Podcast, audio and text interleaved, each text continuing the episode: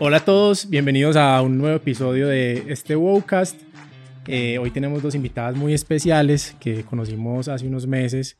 Son líderes de una causa que nos, nos parece una nota, que el día que la conocimos eh, nos voló la cabeza, pues porque era un trabajo, pues un trabajo muy importante. Y hoy están aquí con nosotros Meli y Tati. Bienvenidas, ¿cómo están? Hola Jay, gracias por la invitación. ¿Qué es Putamente Poderosas? Yo quiero que nos cuenten em, de dónde nace esta organización, este colectivo, esto, esta iniciativa, en qué consiste. Cuéntenos un poquito sobre esto. Empieza, Empieza tú. Eh, bueno, Putamente Poderosas es muy, mucho, bastante y algo expansivo. Eso es lo que significa literalmente la palabra putamente. Y nosotras hoy somos una organización social que defiende los derechos humanos de las mujeres y diversidades que ejercen o han ejercido el trabajo sexual. Y expandimos nuestra población para trabajar con mujeres y diversidades que se encuentran en situación de vulnerabilidad. Y también defendemos los derechos humanos de sus hijos, hijas e hijes. Genial. Bueno, yo quiero que ahorita nos cuenten entonces, Meli y Tati, ¿cómo llegan ustedes a Putamente? ¿Cómo llegan ustedes, cada una desde, desde, su, desde su experiencia, desde su caso personal? ¿Cómo deciden eh, arrancar este colectivo? Entiendo que ustedes son las, las líderes y las que iniciaron con esta, con esta organización. Entonces quiero que nos cuenten cada una qué hacía antes y, y cómo llegó a, como a esta iniciativa?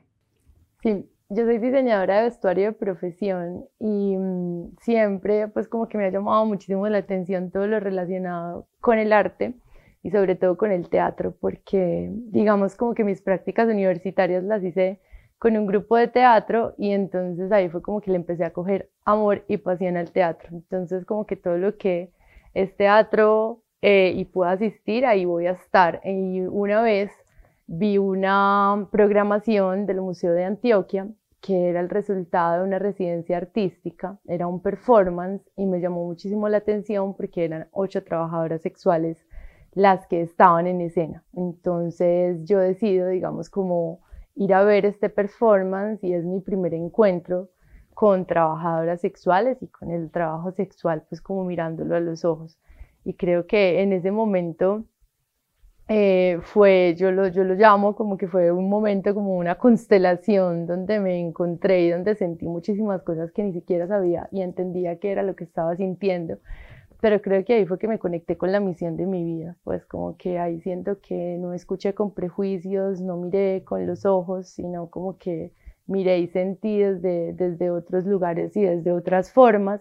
Y ahí es donde empiezo a conversar por primera vez con las trabajadoras sexuales y me empiezo a preguntar qué puedo hacer con ellas y por ellas y les digo como, bueno, venga, ¿qué podemos hacer?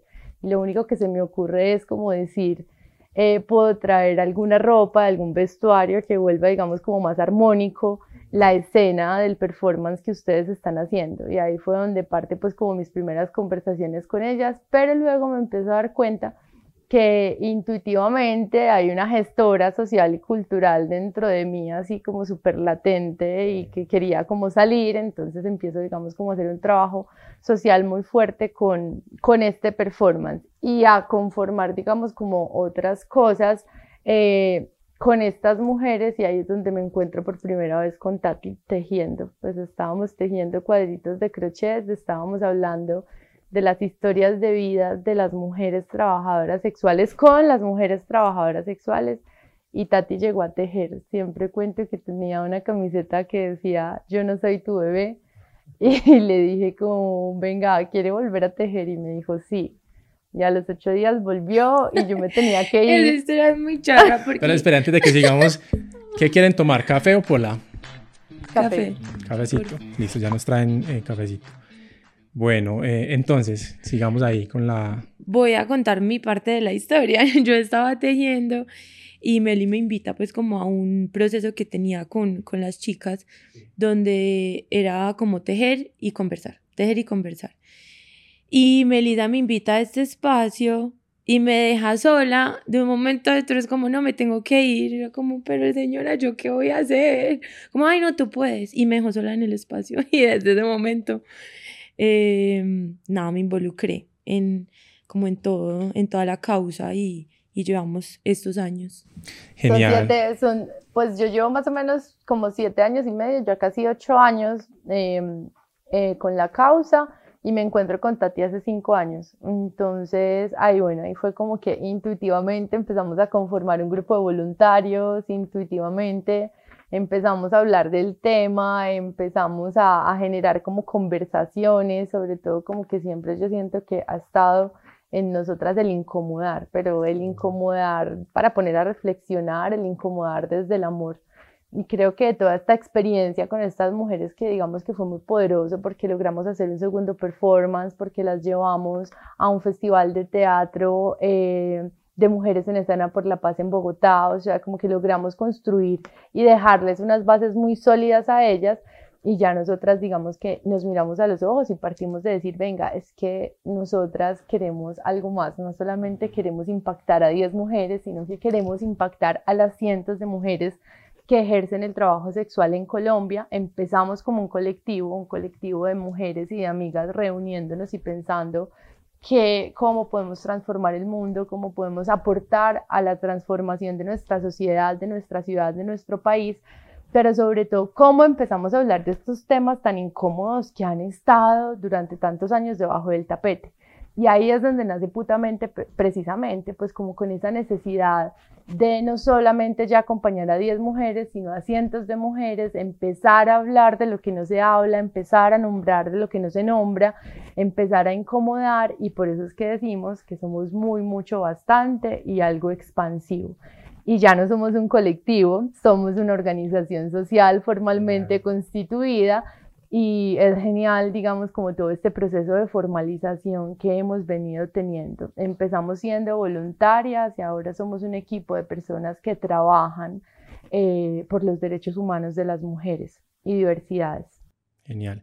Meli, ¿cuánto tiempo pasó entonces desde que tuviste esa, e, esa obra y, luego decidiste como meterte full con el cuento. Siete meses. Siete meses. sí, ¿Y tú qué hacías antes? Pues, qué hacías en ese, en ese tiempo? ¿Eras empleada? Mm, siempre tuve algo súper presente y era que no quería dar mi tiempo a una empresa y dar mi día a ver a, no sé, las mismas personas todos los días entonces eh, hice mi práctica con EAFIT, con el, teatro, con el grupo escénico de la Universidad de EAFIT y ahí fue que me empecé a meter como por el teatro, luego entré a un teatro que se llamaba La Hora 25, empecé a hacer como los vestuarios en este lugar y ya después de muchísimos años, pues que ahí conocí como mi maestro de vida y de, y de también pues como de, de, de la serie del arte, él se muere y yo decido también como expandirme más allá del teatro y empiezo a hacer producciones audiovisuales, a trabajar como con cantantes y como con personajes súper reconocidos. Y después de eso empecé a hacer como las navidades de los centros comerciales de acá de Medellín. Entonces, bueno, así empecé como, como, como haciendo, haciendo, haciendo, pero siempre como muy conectada con la escena y con los personajes y como con ese otro mundo que no es tan real.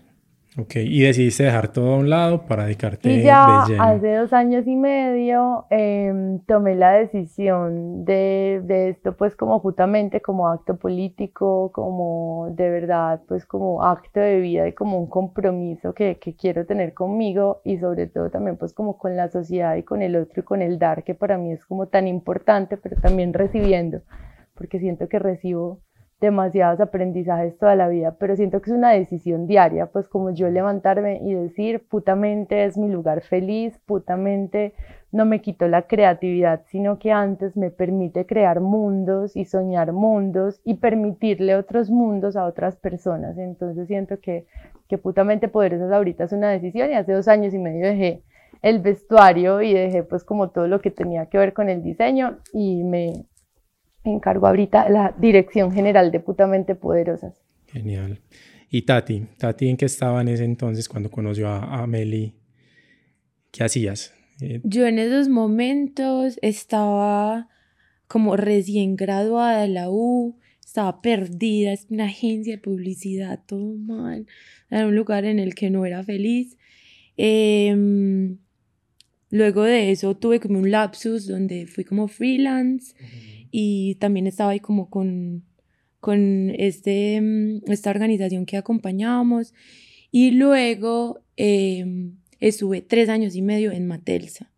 Somos, mientras te escuchaba, decía como fue pucha, pero eso nos entendemos tan bien porque somos, nos parecemos en muchas cosas, en muchas cosas, pero somos muy diferentes en otras. Entonces, mientras decía que no le, pues como que no quería entregar su vida a una empresa, yo sí estuve tres años y medio en Matelsa con personas, viendo las mismas personas todos los días, que las amo profundamente, eh, donde fui muy feliz, donde aprendí un montón de cosas, pero hace como dos semanas renuncié.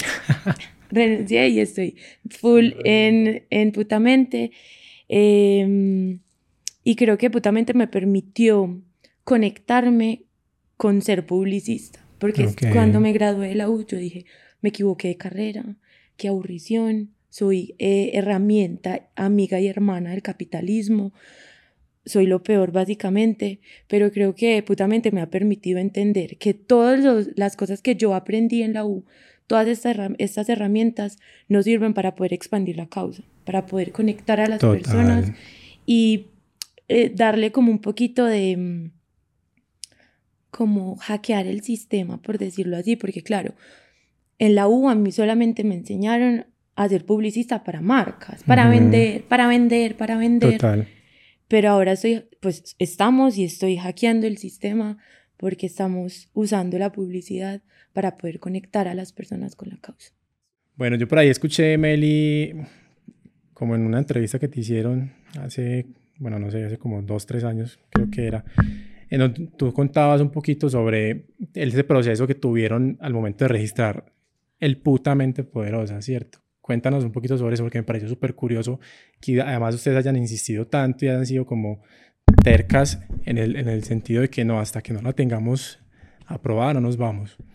Contanos qué pasó ahí. En el momento cuando encontramos el nombre, que fue pues cero de buscar, sino que llegó instantáneamente, eh, yo dije como esto lo tenemos que registrar sí o sí ante la superintendencia y en el momento que vamos y hacemos el registro, eh, nos dicen que la marca no puede ser registrada porque tiene la palabra puta y atenta contra el buen nombre de la constitución colombiana. Entonces en ese momento nosotras dijimos como, venga, esto es lo que nosotras queremos lograr, estas son las incomodidades y las cosas que nosotras queremos empezar a mover y poner a pensar. Entonces hablamos con nuestros abogados eh, de ese momento que eran covalente y nos dijeron como, vengan, hagamos seguimiento a esto para que, pues, para que lo ganemos. O sea, esto lo tenemos que ganar sí o sí. Siete meses después, Putamente Poderosas es la primera marca registrada con la palabra puta en Colombia. Entonces siento que son como escalones y pinitos que vamos dando y que vamos diciendo, bien, un punto más para seguir hackeando el sistema. Total, ¿no? Y muy teso, pues me parece muy teso porque es que, o sea, desde ahí se refleja como como lo godo de esta cultura respecto a esos temas, ¿cierto? Y ahí también entonces, ¿cómo han hecho ustedes con esta labor tan bonita? ¿Cómo han, cómo han luchado contra eso, contra el, tradicionalismo, los prejuicios y con qué se han enfrentado? ¿Cómo han, cómo han dado ustedes esa lucha frente a todos esos prejuicios y estigmas que tenemos? Yo creo que, digamos que una de las cosas súper ganadas es que nosotros cuando dijimos esto, queremos que sea una organización social, eh, siempre dijimos, pero también queremos que sea una marca. O sea, esto, tiene, esto lo tenemos que ver como una marca y también lo tenemos que vender como una marca. No apropiándonos de la causa, no apropiándonos de las voces, sino precisamente para eso, para poder llegar y para poder entrar. Por eso nuestra organización es rosada, por eso nuestra organización se esfuerza y se esmera tanto, tantísimo en lo estético, en las imágenes, o sea, como que absolutamente todo lo que ponemos, lo que publicamos, lo que decimos está muy bien curado, porque precisamente es como, listo, si tenemos la palabra puta, es una palabra que incomoda tanto, que ha estado señalada durante tanto tiempo, ha estado estigmatizada durante tanto tiempo, Entonces, ¿cómo empezamos a transformar esa palabra que ha estado cargada de tanto odio, de tanto dolor? Lo empezamos a poner y le empezamos a dar otro sentido, ¿cierto? Y ahí es donde empieza, digamos, putamente a ser rosado y a fijarse y a, y a mantener tanto como esa estética y nunca perderla. Es como un equilibrio entre lo incómodo que puede ser el puta y lo amoroso y, lo, y la forma en la que se cuenta porque creo que a pesar de que hablamos de temas que al mundo no le gustan o no están preparados, siempre lo hacemos de una forma muy amorosa, siempre lo hacemos como desde la escucha, desde la conversación, no buscamos imponer una forma de pensar porque no somos una religión. Entonces, y siempre eh, la conversación parte de los derechos humanos. Entonces, creo que si dejamos de irnos por las ramas y llegamos a un punto que son los derechos humanos, de ahí podemos seguir hackeando como a todos estos godos que en realidad simplemente es miedo, miedo a hablar de algo que nunca en la vida eh, lo han hablado o que lo que han escuchado está lleno de prejuicios y de, machismo. obviamente. Lo más loco de todo es que si lo habitan, si lo consumen, si está presente, ¿cierto? Pero el aceptarlo ya es otra cosa completamente diferente. Yo también siento que lo que tenemos nosotras es que somos muy humanas, o sea, como que en nosotras está como la humanidad latente entonces siempre hemos sabido llegar con muchísimo humor, sentarnos en una junta directiva de una empresa para que acojan a putamente eh, una de sus fundaciones y la apoyen, para que nos abran, eh, digamos, como una puerta tan grande en Confama y tengamos tanto amor de Confama, pero que los porteros empiecen a hacer, digamos, también como ese ejercicio de nombrarnos putamente poderosas que nos nombraban, por ejemplo, ahí cuando llegamos al claustro de Confama, las poderosas, y yo hablé con Sergio y le dije, Sergio, te pido por favor que tengamos una conversación como con el equipo del claustro y el personal del claustro y que sepan que nos llamamos putamente poderosas, pero que también entiendan el significado que nosotras le damos esa vindicación de la palabra para que no se sientan mal y no piensen que están diciendo una mala palabra, que es que ahí es lo loco. Si decimos hijo de puta todo el día, ¿cierto? Pero para decir putamente, ahí sí no, qué pena, estoy diciendo una palabra.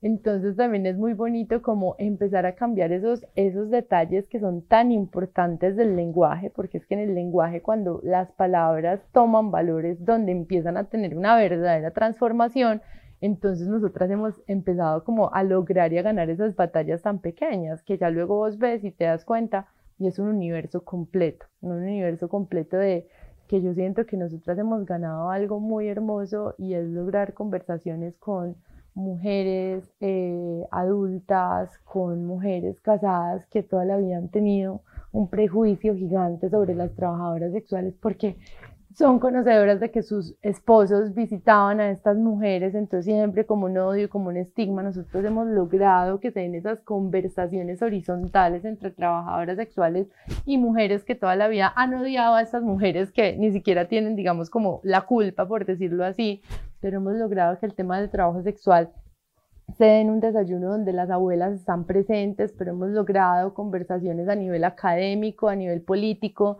o sea, son conversaciones que se han ido descentralizando y desplazando y que empiezan a tener mucho poder y también empiezan a tener, digamos, como, como otro respeto. Yo puedo decir que nosotras como organización nos respetan y nos quieren y nos admiran por la lucha y por la causa que tenemos. Exactamente, sí, todo ese trabajo que ustedes han hecho las ha respaldado. Pues además que uno ve que en redes tienen una comunidad muy fuerte, o sea, de verdad la gente se reconoce como lo que están haciendo porque es un trabajo súper importante y lo están haciendo muy bien, pues o al menos la percepción que yo tengo y sé que mucha gente también. Cuando ponemos Jason, por ejemplo, de estas cajitas en Instagram como para responder, ¿sabes?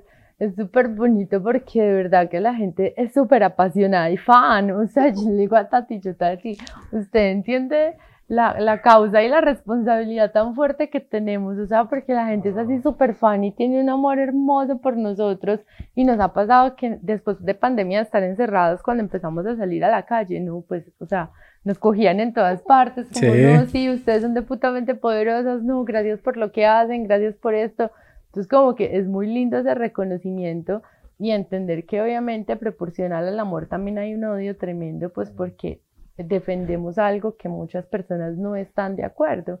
Ahí era, era la, las ramas que hablaba Tati, son como esas posturas tan fuertes, esas posturas, digamos, como tan rígidas que no movilizan a mirar a los ojos y a entender que es que son los derechos humanos, no es nada más, no es el abolicionismo, no es el prohibicionismo, o sea, no es regular, no, o sea, es la vida, la integridad, la garantía de esos derechos fundamentales que las mujeres y sus familias deberían tener por ser mujeres, por ser seres humanos, por respirar. Total. Meli, ah, bueno, y ahorita que mencionabas eso de la, de la gente que participa y, y comenta y todo ese tema, al momento de cuando ustedes buscan voluntarios, también se nota ahí, también se nota en, en, eso. O sea, la gente responde no solo por redes, sino que también asiste a, los voluntariados y, y, ayuda. Sí, pues la verdad, em, somos un equipo grande. ¿Cuántos somos en total? 35. Somos en 35 y una gran parte de estos seres son voluntarios. Entonces también demuestra como la conexión, porque pues para uno estar en un lugar que exige un montón de cosas eh, sin recibir dinero, pues porque por ahora no tenemos cómo, cómo pagarles, también siento que es dice algo, que lo que sea, que los mueve la causa o los mueven los temas que están ahí.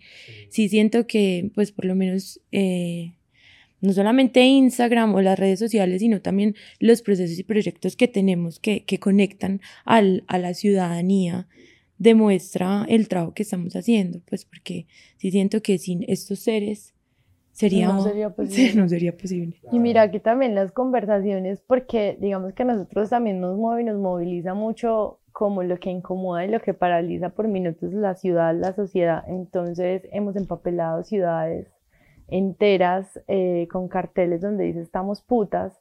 Hemos hecho performance donde hemos parado el tráfico durante 10 minutos, toda la avenida San Juan gigante. Eh, a las 7 de la mañana. 7 de la mañana en hora pico. Eh, pero entonces decimos, venga, hablemos de los feminicidios, hablemos de, de, de las violencias en las mujeres, o sea, como que entonces paramos la ciudad. Entonces es muy lindo cuando se paran las ciudades, ¿cierto? Entonces, como que hemos movilizado un montón a que la gente se pregunte, a que la gente reflexione, pero también cuando hemos invitado a conversaciones que hemos tenido que se llaman Hablemos a calzón quitado aquí en Medellín, en Bogotá, yo al inicio con muchísimo miedo, yo le decía a Tati, Dios mío, una conversación, ¿quién va a ir? ¿Quién va a ir? O sea, se llena el lugar, se llena el lugar, o sea, de verdad que aparte de ser una comunidad de 42 mil seguidores activa, activa tanto para donaciones, tanto para comentarios, tanto para decir esto me gusta, esto no me gusta, estoy de acuerdo, no estoy de acuerdo. O mujeres que nos necesitan, mujeres trabajadoras sexuales que, escriben. Nos buscan, escriben, nos buscan como, como ayuda, como venga, necesito ayuda, o venga, tengo una vecina que está pasando esto y sé que es trabajadora sexual y está metida en esto, ¿qué podemos hacer? O sea, es muy bonito que también nosotras lo que logramos con las mujeres que es ese, digamos, como amistad y es esa, es esa, sí, es esa, es esa confianza, ese principio de confianza tan fuerte que hemos ido tejiendo, también lo hemos tejido con esta comunidad, pero en la presencialidad también se ve cuando en los eventos presenciales se llena y va demasiadas personas, pero también cuando hacemos la Navidad posible, cuando hacemos cosas como posibles que requieren, digamos, como de las manos de todas, que Tati y yo solas no podríamos y con el equipo que tenemos tampoco, sino que esto tiene que ser, siempre lo he dicho, es una causa que nosotras le estamos dejando al mundo, porque esto no puede ser nuestro, o sea, esto tiene que, que corresponderle a la ciudad, a la sociedad, al país. Total. Nosotros estuvimos la Navidad pasada como ayudando ahí un poquito en, en una de las actividades y fue muy bonito ver como la reacción de las, de las mujeres, además que iban con sus hijos, pues como que ver eso me pareció súper bonito y creo que, que fue, fue un tema que nos movió bastante, ¿cierto? Que uno quisiera, no quiero que suene excusa, pero uno quisiera como tener más tiempo para, para hacer más cosas de este tipo, ¿sí me entendés? Meli, ahorita que mencionabas el tema de que cuando las mujeres las buscan, que necesitan ayuda, ¿Ustedes con, con, cuántas mujeres trabajan? ¿De dónde? ¿Por qué? ¿Cómo, ¿Cómo llegan? ¿Cómo se acercan ellas? ¿O ustedes van y las buscan? Bueno, resulta que nosotras tenemos diferentes procesos y proyectos, ¿cierto? Como que nuestros proyectos están pensados en el mejoramiento de la calidad de vida y el bienestar de las mujeres y de sus familias. Todo, todo esto tiene que apuntar a esa respuesta, ¿cierto?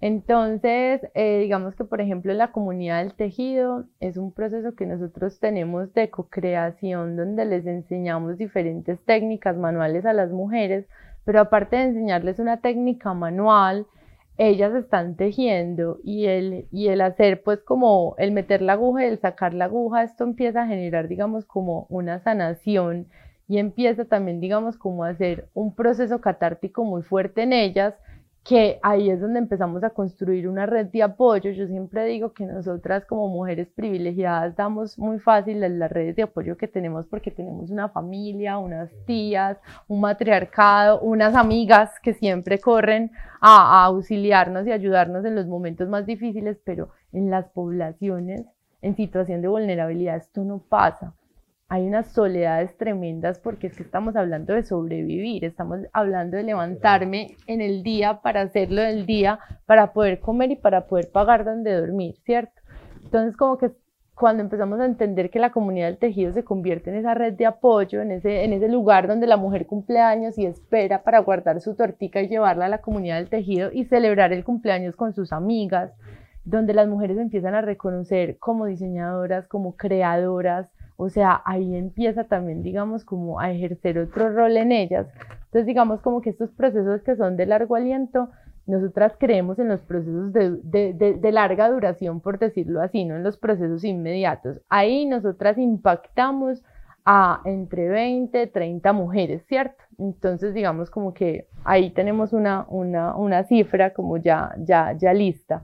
Pero entonces cuando nos desplazamos al Junta Resistimos, que el Junta Resistimos son las actividades que hacemos en el territorio donde conversamos y por una técnica también manual mediada, sea collage, sea tejido, empezamos a conversar con ellas de diferentes temas, del amor romántico, de las violencias eh, basadas en género, que no solamente es un golpe, sino que también es decirle si el cliente o si la persona con la que usted está no quiere usar condón, esto es una violencia las ponemos a reflexionar y empiezan a salir conversaciones.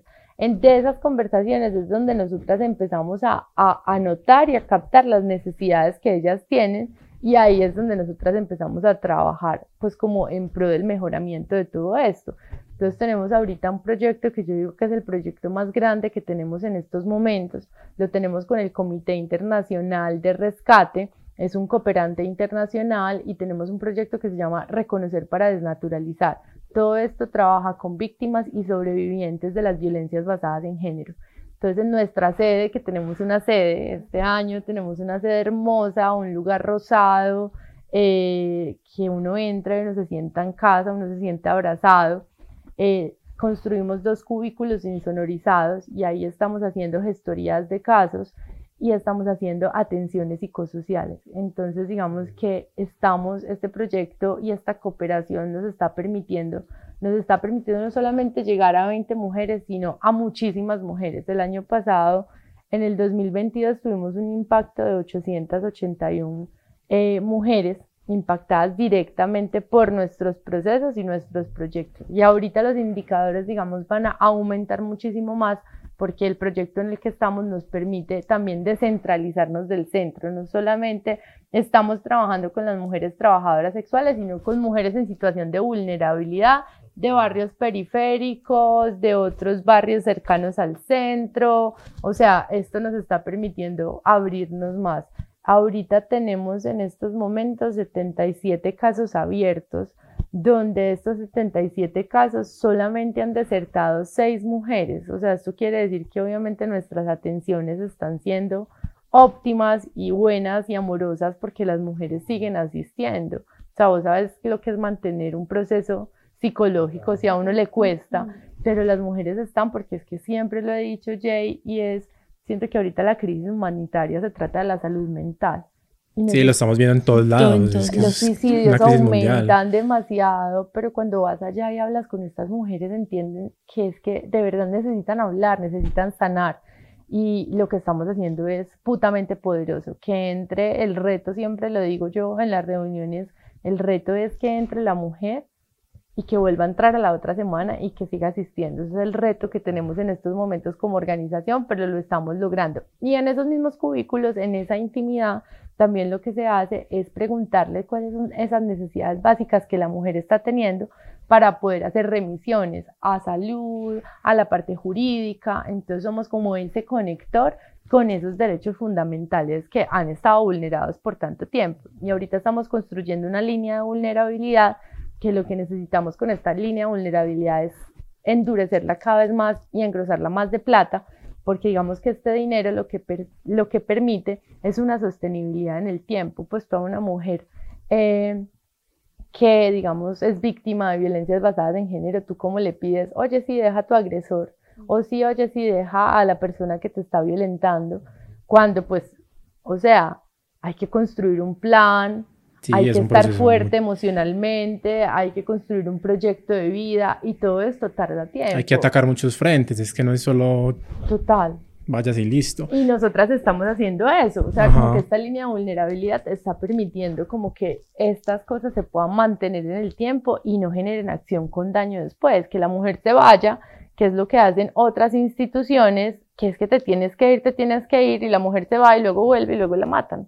Y creo que algo también hay que nos, que nos diferencia un poco de, de, la, de las instituciones, pues como tradicionales, es que estos espacios son rosados, adentro hay unas frases, las sillas son lindas, o sea, son cosas que parecen, pueden parecer como eh, muy eh, superficiales, pero no, de verdad, las frases dicen soy poderosa, me permito llorar, soy valiente, soy valiente yo puedo, yo puedo como son detallitos que nosotras sentimos que hacen la diferencia. Eh, el lugar tiene como para aromatizantes, o sea, como que son un montón, aromaterapia, tenemos eh, como que los humanos que estamos ahí siempre estamos como en pro de verdad, o sea, haciendo las cosas no por cumplir con cifras, que es lo que tristemente hacen las instituciones, sino que de verdad estamos ahí para acompañarlas. Total. Y mira que, pues qué pena que interrumpa, eh, mira que ha sido muy bonita porque esta construcción de cómo hacer las atenciones, todo ha sido una construcción de nuestro equipo. O sea, no es solamente poner unas psicólogas o unas gestoras y atiendan como puedan, sino cómo debe de ser la atención putamente poderosa, cómo tiene que tener ese componente humano y cómo tiene que tener ese ADN de nuestra organización. Entonces yo creo que ha sido increíble de que las mujeres de verdad atraviesen la puerta de es que yo me siento, yo me siento como en una familia, yo me siento tranquila cuando paso aquí, cuando estoy en esta puerta, yo me siento segura. Eso no tiene precio. perdón, una cosita, es que hay tantas historias. Hicimos en estos días como un, como un video para contarle pues a, a IRC qué era lo que estamos haciendo, cómo va el proceso. Entonces le pedimos a las chicas que nos contaran como en una palabra qué significaba gestoría de casos. Entonces les preguntamos si fuera un lugar, qué lugar sería y una de ellas dijo es como entrar a, a un hogar y otra dijo que era como estar en un bosque viendo el cielo, como que se sentía una paz. Entonces creo que como que esas cosas que salen de ellas de forma muy genuina muestran lo que se está haciendo y eso es para pelos. Mm. No, es que para ellas debe ser un, como un escape de, su realidad y de su día a día. Meli, que me hiciste acordar, cuando nos conocimos, eh, yo te hice como varias preguntas ahí como interesado pues en el, en el tema y tú, ah bueno, yo te decía como que, venga, pero entonces, o sea, en algún momento se busca que ellas dejen el trabajo sexual o, o, cuál era como, como ese objetivo que tenían, porque obviamente yo no sabía qué hacían en ese, en ese momento. Pero tú me respondiste algo muy chévere y es como que sí, en algún momento también pensamos eso a, los inicios o no sé, ahorita nos cuentas sobre eso, pero decías como es que finalmente ese no es el objetivo, el objetivo no es que abandonen de un momento a otro su vida o su trabajo sexual, porque es que tiene unas problemáticas que van mucho más allá de lo que estabas mencionando, ¿cierto? Entonces cuéntanos también, en algún momento intentaron como, como con las mujeres que trabajaban a los, al inicio, sacarlas de esa vida, por decirlo de alguna manera. No, no, yo creo que nunca, nunca hemos, nunca hemos tenido esa visión, pero sí hemos tenido la visión de salvadoras. En algún momento fuimos las salvadoras blancas que quisimos ir a darle voz cambiar el mundo, darle voz a las trabajadoras sexuales. Luego entendemos que uno no le da voz a nadie, uno no salva a nadie, o sea, a nadie. Y es empezar a tener esa responsabilidad, o sea, es una corresponsabilidad cuando uno está haciendo un trabajo social, pero sobre todo cuando uno está trabajando con mujeres y con niños, o sea, es una responsabilidad gigante. Entonces nunca hemos querido sacarlas, pero sí nuestro camino se ha ido construyendo de una forma orgánica y muy bonita que nos ha marcado una hoja de ruta de decir qué somos, qué no somos, cómo lo hacemos y cómo nunca lo haríamos, ¿cierto? Entonces yo siento que ese camino ha sido de errores y aciertos, más aciertos. Siento que putamente ha sido un camino más de aciertos que, que de errores, pero nosotros no pretendemos sacarlas, nosotras pretendemos darle acceso a la información, porque es que la información sigue siendo un privilegio igual que los derechos humanos. Entonces, darle acceso a esa información, que sean conocedoras de sus derechos y que entonces voluntariamente digan yo quiero estar aquí o no quiero estar aquí y si no quieren estar acá, pues entonces venga, creemos la hoja de vida, venga, tengamos un acompañamiento psicosocial y venga, vamos a un banco de oportunidades para que puedan, digamos, em, empezar a emplearse en otro asunto. Pero si quieren ser trabajadoras sexuales, pues mínimamente reconozcan los derechos y mínimamente sepan que el trabajo sexual no es un delito en Colombia, que el trabajo sexual es un trabajo desde el 2010 que muchas de ellas ni siquiera lo saben porque se sienten que están en delito y se sienten que están haciendo algo malo y se sienten que están, tienen que hacerlo a escondidas. Entonces nosotras decirles, venga, que es que estamos luchando porque existan garantías y, y exactamente, pues para que el trabajo sexual sea regulado y ustedes puedan empezar también a gozar de unas cosas de las que no gozan, que solamente gozan de violencias y de vulneraciones en el territorio, en el lugar donde están paradas, por la policía, por el espacio público, por la institucionalidad, por la sociedad. O sea, son violencias que las atraviesan por, todos, los lados. Total. Y también, pues no sé, yo me pongo como a pensar en los, en los, en los hijos de ellas y, ¿sabe? De una u otra manera esa violencia repercute o llega al hogar y llega a los niños, ¿cierto? Que digamos que también creo que hace parte de todo ese trabajo que ustedes vienen adelantando y es cómo, cómo trabajamos con ellos también, cómo hacemos conscientes no solo a sus mamás, sino también a sus niños, ¿cierto? Y eso me parece súper bonito. Sí, y ahí está mm, el corazón, como lo estamos llamando, no, lo que nos hace sentir, y es poderes clandestinos. Y precisamente por eso que tú mencionas, como que Sí, veníamos trabajando con las mujeres y diversidades, conversando con ellas y claro, en ese ir y venir nos dimos cuenta que lo que las moviliza a estar ahí eh, trabajando, eh, saliendo día y noche son sus hijos. Entonces dijimos, como listo, ¿qué vamos a hacer? Y nace Poderes Clandestinos, que es un espacio donde conectamos y reconectamos a los niños con ese derecho a soñar en donde nos soñamos que estos pequeñitos, estas mini personas, como le dice Juan, que hace parte del equipo, puedan elegir qué hacer con su vida, ¿cierto? Como que lo que sea que quieran ser, lo que sea que quieran elegir, pero que sea por ellos mismos y no sea por repetición o por patrones.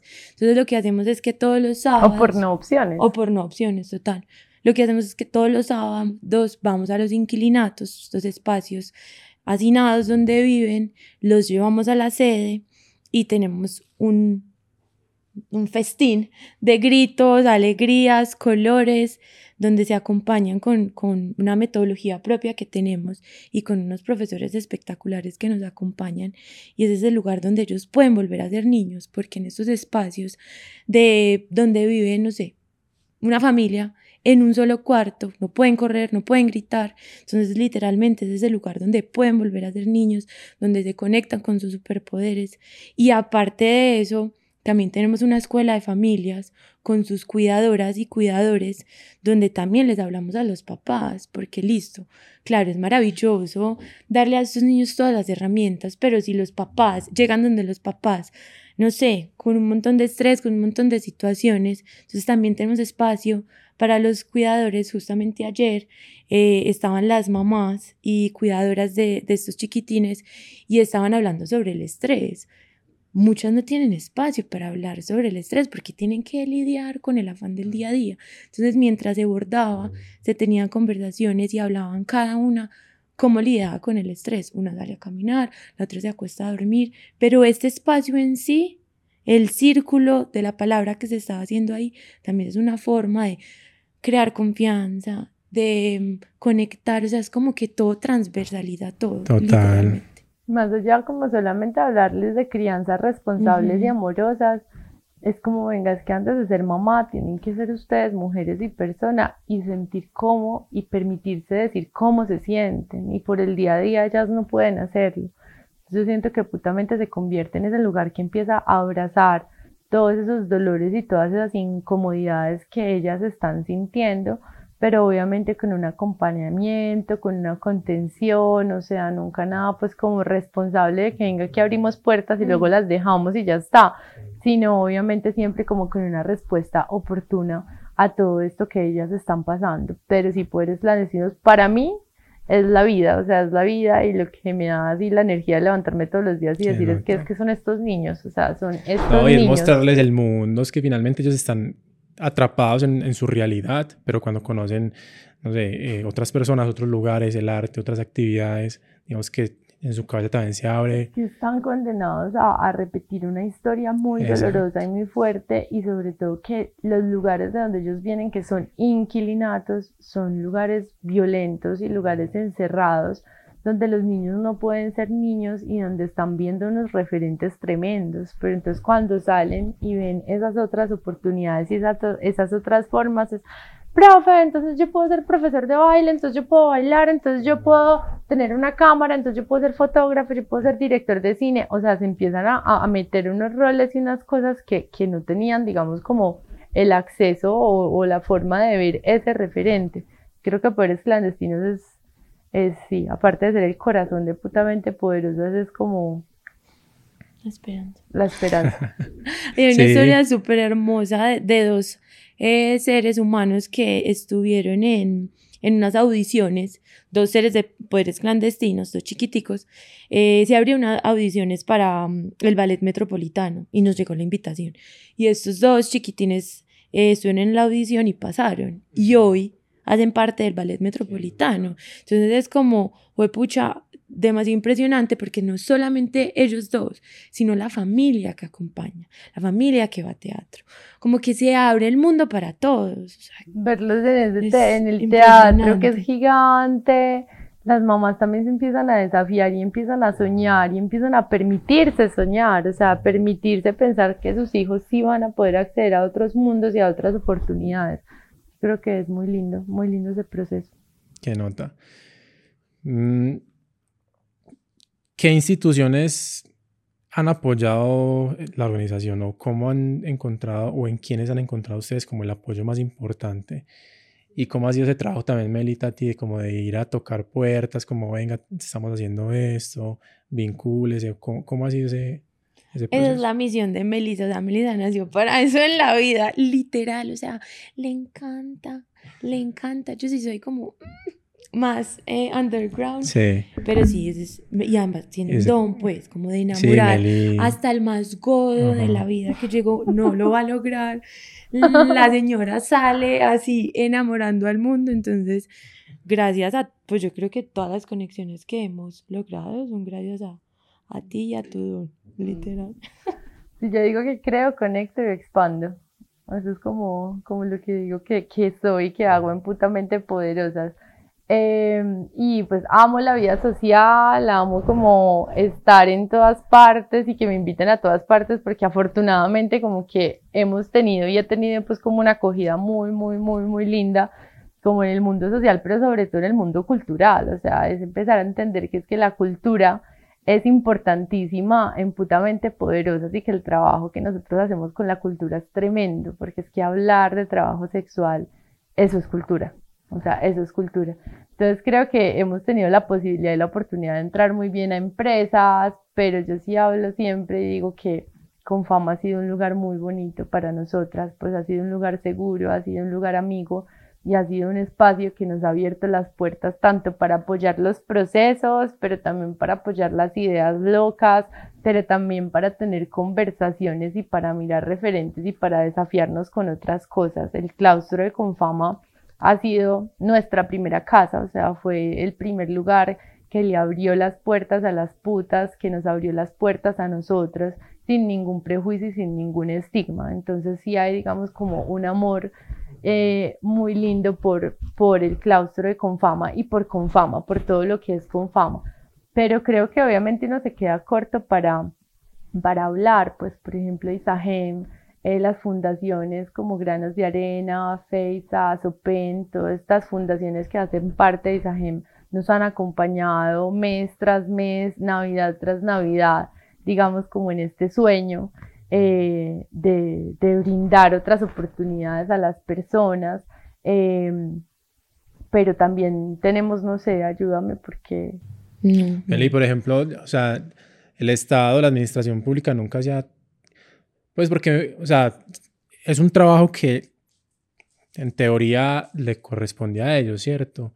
Y, me parece muy, como muy triste que, que, que no haya un acompañamiento a una organización que está haciendo todo, todo, todo el trabajo de ellos, que ellos deberían hacer, que ellos deberían asumir. La responsabilidad finalmente es del Estado, bueno, de todos, pero el Estado es quien tiene recursos, voces. No, yo creo que hay algo muy importante, bueno, nuestra expansión también y como que nuestra formalización y el empezar, digamos, a vernos como una organización muy seria se da gracias a la, pues, al trabajo de cada persona que hace parte de Putamente Poderosas, pero la primer cooperación internacional, o sea, llega USA, PAC y Freedom House a decirnos, vengan, que estamos como eh, interesados por el trabajo que ustedes hacen y entran a apoyar poderes clandestinos y la comunidad del tejido. Yo creo que esa primera cooperación es la que nos abre los ojos y nos permite ya no trabajar como voluntarias, sino empezar a trabajar y a dar salarios, digamos, a las personas para que hagan esto, a esto realidad. Y es la cooperación que nos permite también empezar a mirar de otras formas y a mirar como con más formalidad absolutamente todos los procesos. El año pasado vivimos un proceso que yo digo esto ha marcado un antes y un después de putamente y es que USA viene a darnos un fortalecimiento organizacional. Entonces empiezan, digamos, como con el OPI, monitoreo y evaluación, para empezar a entender todos los procesos y cada sistematización de putamente, y esto es lo que nos empieza a engrosar como una organización.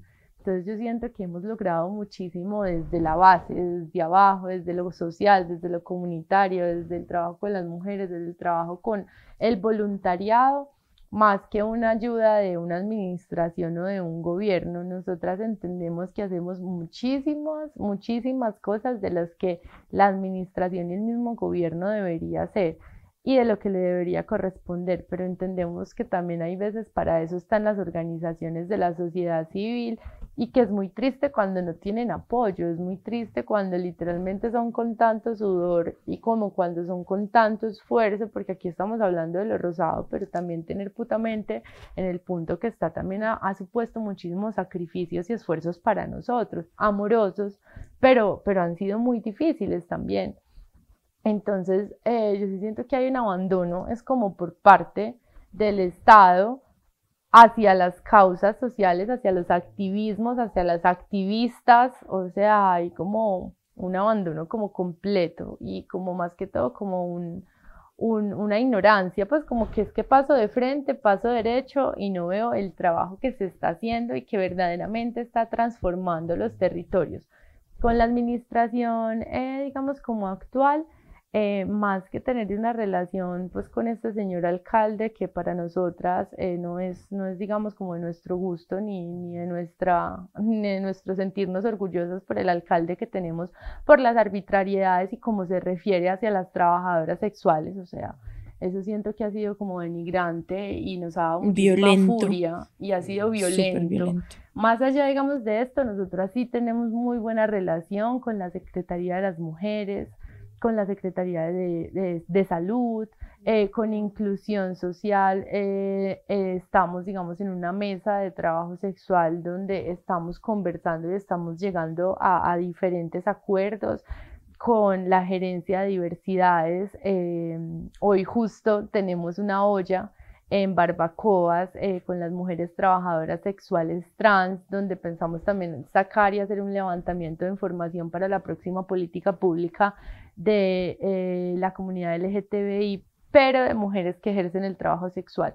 Entonces, siento que se logran cosas, pero no por la persona que está, sino de las personas que llevan cada secretaría, que es un mundo independiente. Y es que nosotros los necesitamos. Pero si hay voluntades, pues, Claro, sí, y, ellos, y es que nosotros los necesitamos y ellos nos necesitan para poder ser. O sea, eso es una ayuda mutua que nos hemos dado cuenta, hemos identificado. Entonces, en nuestras jornadas de junta resistimos, hasta la Secretaría de Mujeres eh, con pruebas, pero también con exámenes, con información, está la Secretaría de Salud, o sea, siempre nosotros hemos sido muy amigas de las secretarías, no del señor alcalde, pero sí. Y yo creo que eso nos, pues como este, mm, entender que esto va más allá de Melissa y Tatiana y todos los seres humanos que hacen parte de Putamente, y que no nos tomamos nada personal, sino que estamos siempre poniendo la causa por encima, porque claro, en un inicio yo parezco muy calmada, pero yo soy muy peleadora, yo le decía a Melissa como,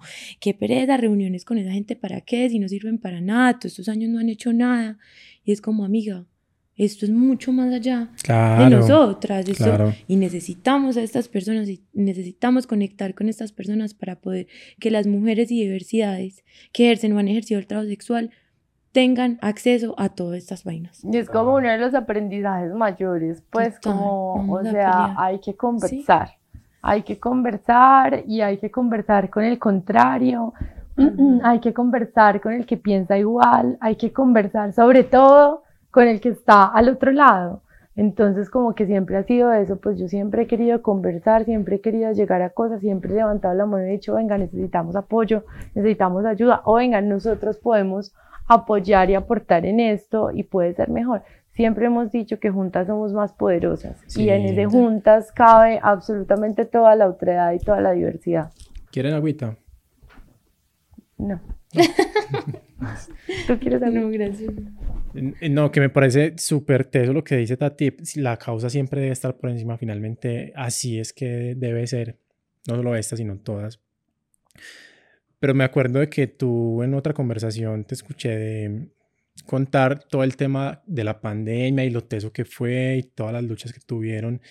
Y también contabas que recibiste como, pues que te, te, contactaron de la secretaría, creo que fue a pedirte bases de datos y como, pues un trabajo que ellos tenían que haber hecho, deberían haber tenido súper claro, sobre todo en, una crisis como esa, y que ustedes, obviamente, trabajar de la mano es está muy bien, pero también, o sea, un tema como identificar a la población es trabajo de ellos, ¿sí me entiendes? Claro, es que en el momento cuando sucedió lo de la pandemia, yo me reuní con la que en ese momento, porque ya han cambiado, o sea, aquí los secretarios de esta administración han cambiado más que, que el look que uno se puede hacer en el pelo, tremendo. Eh, me reuní como con la secretaria de momento que tenía muy buena voluntad. Eh, y me dijo como, pues estoy maniatada porque pues sabemos que en las administraciones todo es muy burocrático y es de permisos. Entonces ella sí dispuso, digamos, como unas personas que nos ayudaron a repartir volantes en ese entonces y en ese momento, pero digamos que la administración no se movilizó y no se movió hasta después de dos meses que dieron unos mercados, pues y unos mercados que daban risa, o sea, eran unos mercados que ni siquiera estaban costeados por 15 mil pesos y es como le pedís a una persona que viva con una mini libra de todo, o sea, no, no, no es posible. Pero sobre todo cuando nosotras lo único que queríamos era, digamos, una identificación y unas listas, ellos no los tenían y a nosotras fuimos las primeras, pues como que nos tocó hacer esas listas y esa identificación para poder dar, digamos, como los mercados. Y nos llama luego eh, esta Secretaría de Inclusión a pedirnos las listas que nosotras habíamos hecho. Pues nosotras en ese momento éramos un colectivo y unas chicas intentando salvar el mundo, qué vergüenza. O sea, yo digo, como qué vergüenza que una administración llame a un colectivo a pedir unas listas, que es una información que deberían tener. Pero bueno, esa primera base de datos, digamos, como que fue muy útil para todo y la dimos obviamente desinteresadamente porque pues como es que no somos nosotras, es lo que está pasando y el momento coyuntural que estamos viviendo. Pero yo sí digo que la pandemia para nosotras fue muy dolorosa y fue muy retadora porque fue ver absolutamente como toda esta, todo esto que se había salido de la olla a presión, todas estas injusticias sociales y todo este horror que estábamos viviendo. Y fue mirarlo de frente, fue entender, nos gritaban, nos estamos muriendo de hambre, nos estamos muriendo de hambre, eh, pero digamos como que ese momento fue que ganó la confianza de las mujeres hacia nosotras y que nos empezaron a reconocer como amigas, como aliadas, como una organización que las acompaña en las buenas y en las malas. Entonces yo creo que bueno, de lo malo sale lo bueno y lo bueno fue esa confianza que se empezó a tejer con ellas. Total. Meli, ¿en algún momento ha habido rechazo por parte de las mujeres hacia, hacia putamente o no? Siempre no, ha sido como No, no, no. Siempre ha sido, digamos, como una conversación muy tranquila. Antes nos reclaman cuando no vamos al territorio y cuando yo ya pues no puedo ir mucho por, por el tiempo porque ya los tiempos son muy limitados. Obvio yo mantenía antes allá, o sea, como dando vueltas, saludando, abrazando, pues me ha quedado como muy complejo pues volver, también después de la pandemia decidí no volver como por cuidado, porque yo en toda la pandemia estuve allá, o sea, Tati sabe, yo estaba todos los días allá firme.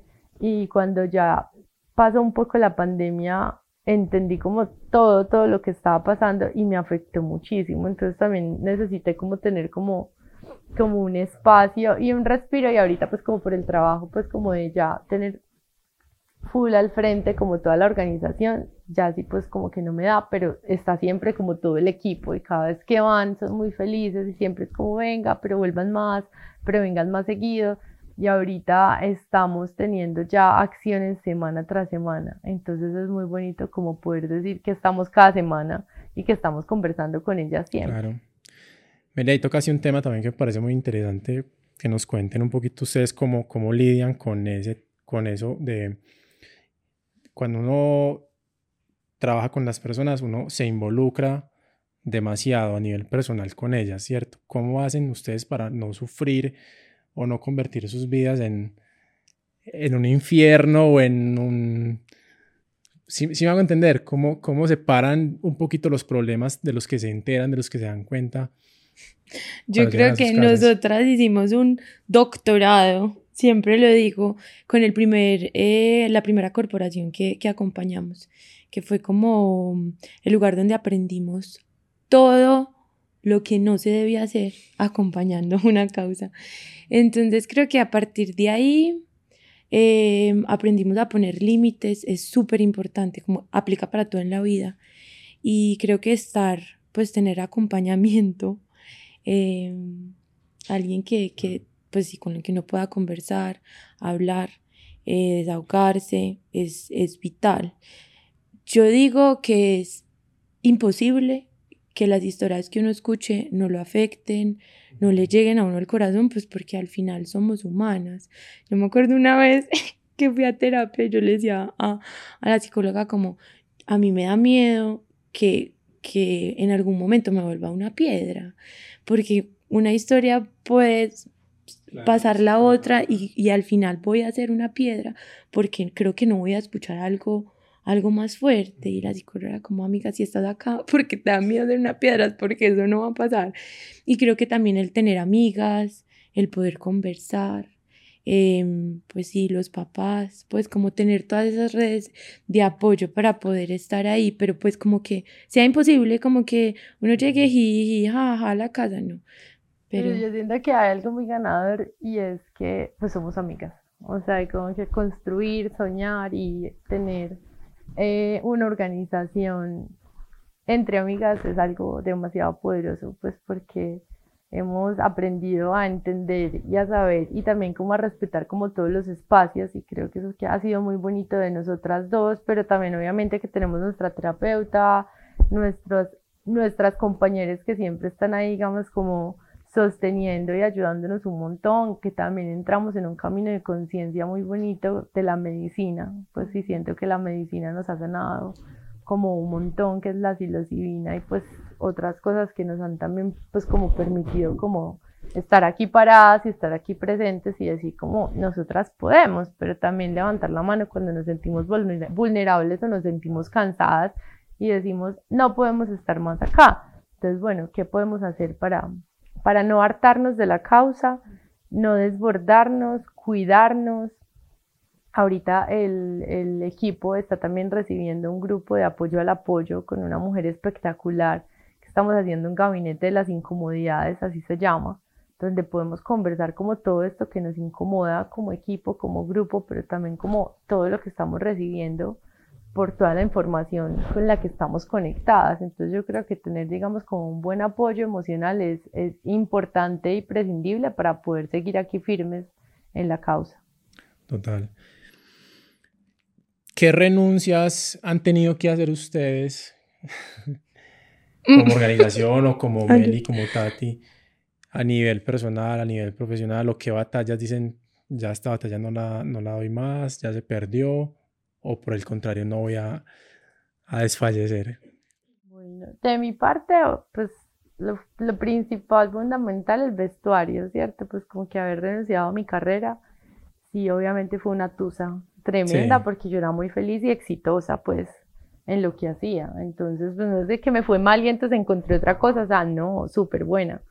Eh, entonces como que sí, esa es como la primer tusa y también el sentir que obviamente no tengo tanto tiempo ni para mi familia ni para mis amigos. O sea, es un tiempo, la verdad, muy limitado y el poco tiempo que tengo quiero estar en mi casa y no quiero como salir mucho de mi casa, como que quiero estar ahí contemplando en mi casa con los gatos y, mi esposa, pero sí siento que cuando uno obviamente le le pone el alma a esto, también uno asume unas renuncias. Y pues a mí sí me ha costado, digamos, como, como esa, esa parte como profesional y un poco también como esa vida de la familia y de, y de, y del otro. Tengo, pues, soy muy afortunada porque mi esposa, digamos, como que nos acompaña muchísimo.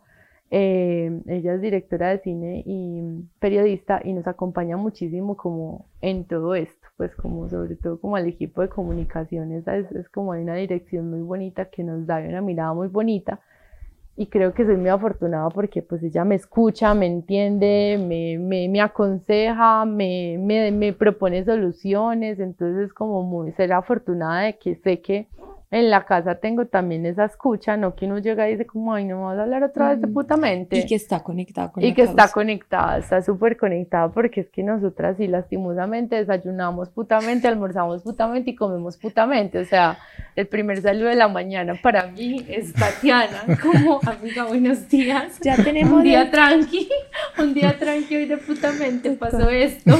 Entonces sí, y pues lastimosamente sí, las personas que están ahí tienen que entender y saber que es otro amor, esto es un poliamor. esto es un poliamor. Literal.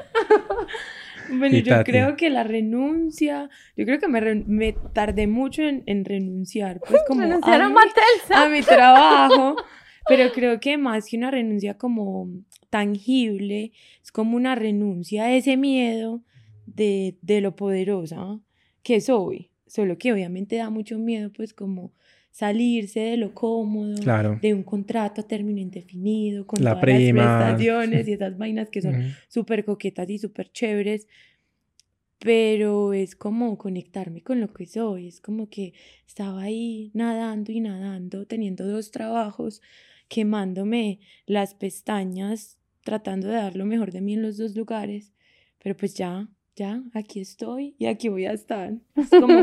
fue como más una, como una vaina interna de, de no decidir. Y creo que también los tiempos, pues como que de verdad es un trabajo y una causa que exige mucho, mucho. Y luego lo que hablamos ahorita, pues uno no solamente entrega el tiempo, sino que también está entregando su tranquilidad al fin y al cabo. Pues uno llega a la casa supongo, por lo que ustedes cuentan, estresado con, pensando en esa situación de las mujeres, de sus hijos. Bueno, lo que ya Pero yo creo que igual en todo este camino también cada una ha encontrado cuáles son como esas formas de descargue chéveres que podemos hacer. Amamos la fiesta, o sea, nosotras amamos la fiesta y siempre pues como que antes muy loco, fuimos amigas un montón de años y jamás salimos juntas.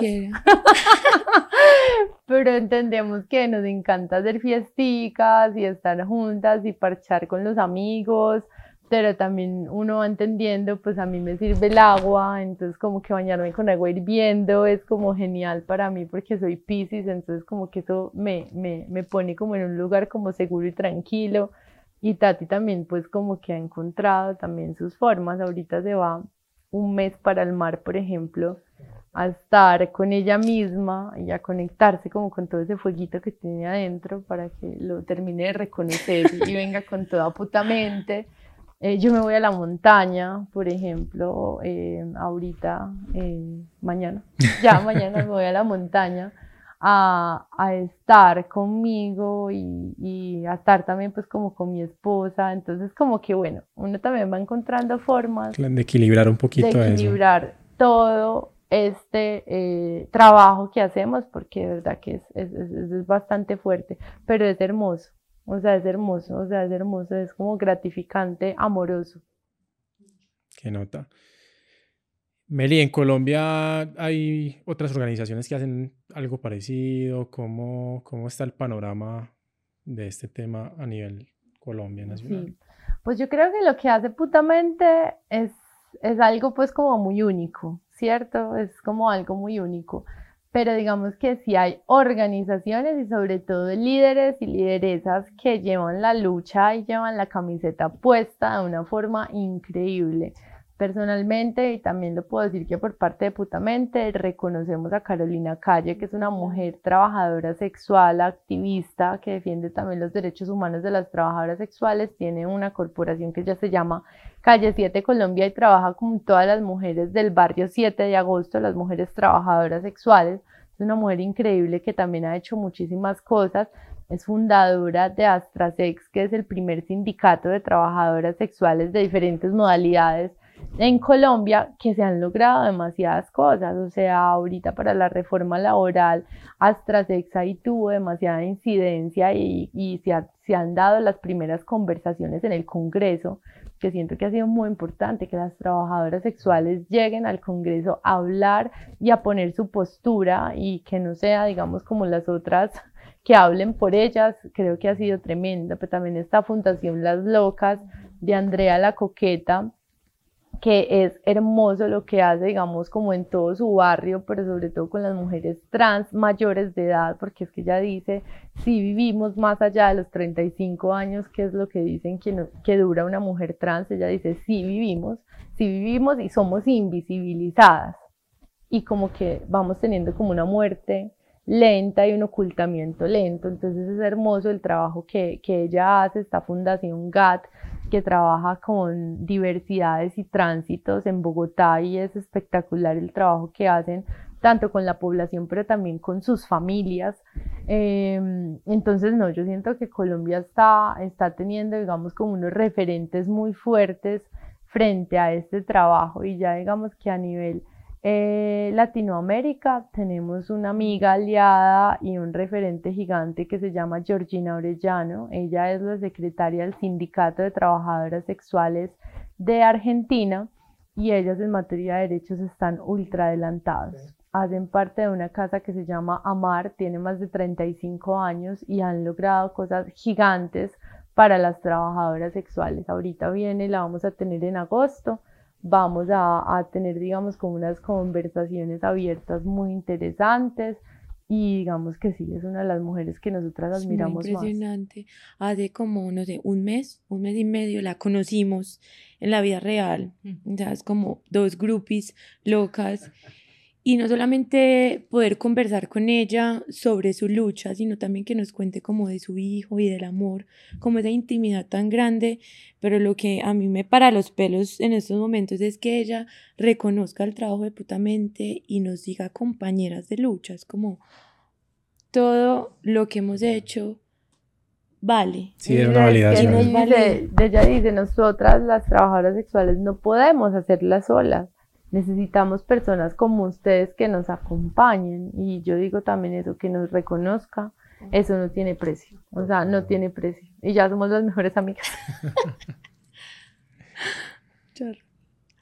¿Cuál es el futuro de, de Putamente? ¿Ustedes hacia dónde están apuntando? ¿Qué quieren lograr de aquí a unos años, mediano o largo plazo? No, pues yo creo que seguir fortaleciéndonos como equipo, como organización, seguir expandiéndonos, que cada vez los procesos y proyectos que tenemos se puedan, digamos, como ampliar un poco más y abrir un poco más para que puedan entrar más personas, seguir haciendo como juiciosamente, amorosamente esto que venimos haciendo, no dejarlo, o sea, sino antes como listo, cómo lo replicamos de una mejor forma y cómo lo fortalecemos y expandirnos. nosotras siempre hemos dicho que putamente tiene que ser un modelo replicable y, y, podría estar en todo el mundo, o sea, putamente lo necesita el mundo. Entonces yo creo que nuestro sueño es poder estar aquí y en muchísimas partes del mundo.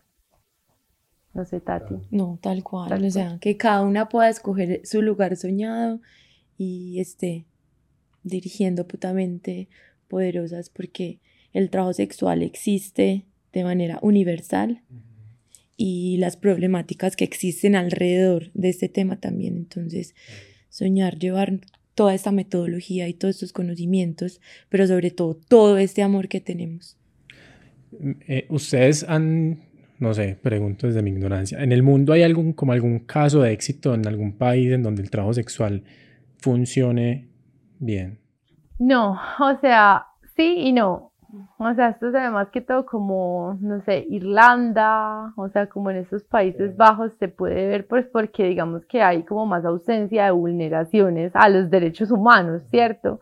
Pero digamos como que no, pues que la gente dice, oye, sí, no, Alemania es un modelo, que se, o sea, no, no, no, siento que hay cosas muy fuertes detrás de todo, detrás de todo esto, pero yo sí siento que lo que se transversaliza en todo son las vulneraciones y las problemáticas que hay alrededor, más que ver, digamos, como un modelo exitoso que se pueda replicar, es más que todo ver las violencias que se pueden atravesar en todas, en todas partes, tanto en Latinoamérica como en Europa. O sea, siento que son cosas muy similares. Total, y yo también creo que, pues, como coger estos modelos y literalmente copy-paste eh, no sé, en Colombia no, no, tiene sentido porque son unas realidades, unas condiciones, unos contextos, culturas, o sea, son una infinidad de cosas. Posibilidades, oportunidades. o sea, es, no, eso tiene que ser un trabajo desde cero, eh, donde se tenga en cuenta todas esas variables que acabamos de mencionar para poder que sea algo efectivo y que los derechos humanos sean la base de todo.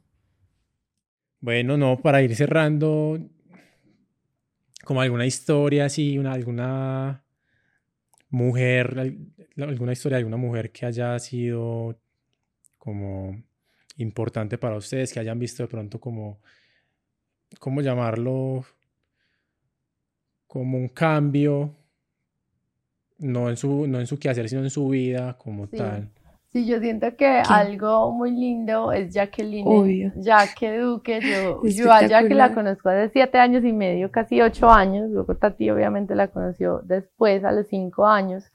Eh, bueno, hace cinco años, perdón. Y Jaque, pues yo siento que ha sido una transformación tremenda. Ella es una mujer trabajadora sexual pero en el momento, digamos, que nos empezamos a relacionar con ella, había muchos conflictos de, ella hacia nosotras, pero hacia su vida misma, entonces ella era muy brava, nos insultaba, nos trataba Yo mal, con Tatiana peleaba con ella, y ya que el tejido la fue de verdad, porque yo siento ella se volvió a reconectar con el tejido, el tejido se lo enseñó su mamá cuando ella era chiquita, ella dice, mi mamá me enseñó a tejer y mi mamá me enseñó a putear, ella dice esto y ella se empezó a reconectar con el tejido. Yo siento que el tejido la ha sanado tanto, pero los procesos que nosotras le hemos permitido también pues como estar y ella se ha permitido, la han transformado de una manera tremenda. Entonces ella ahorita es una tejedora muy tesa. Ella dice, yo ya no quiero estar más en la calle, es que yo ya, mi hija ya casi con 56 años. Ay, no sé cuántos años tiene Jaque o 65, estoy como perdida.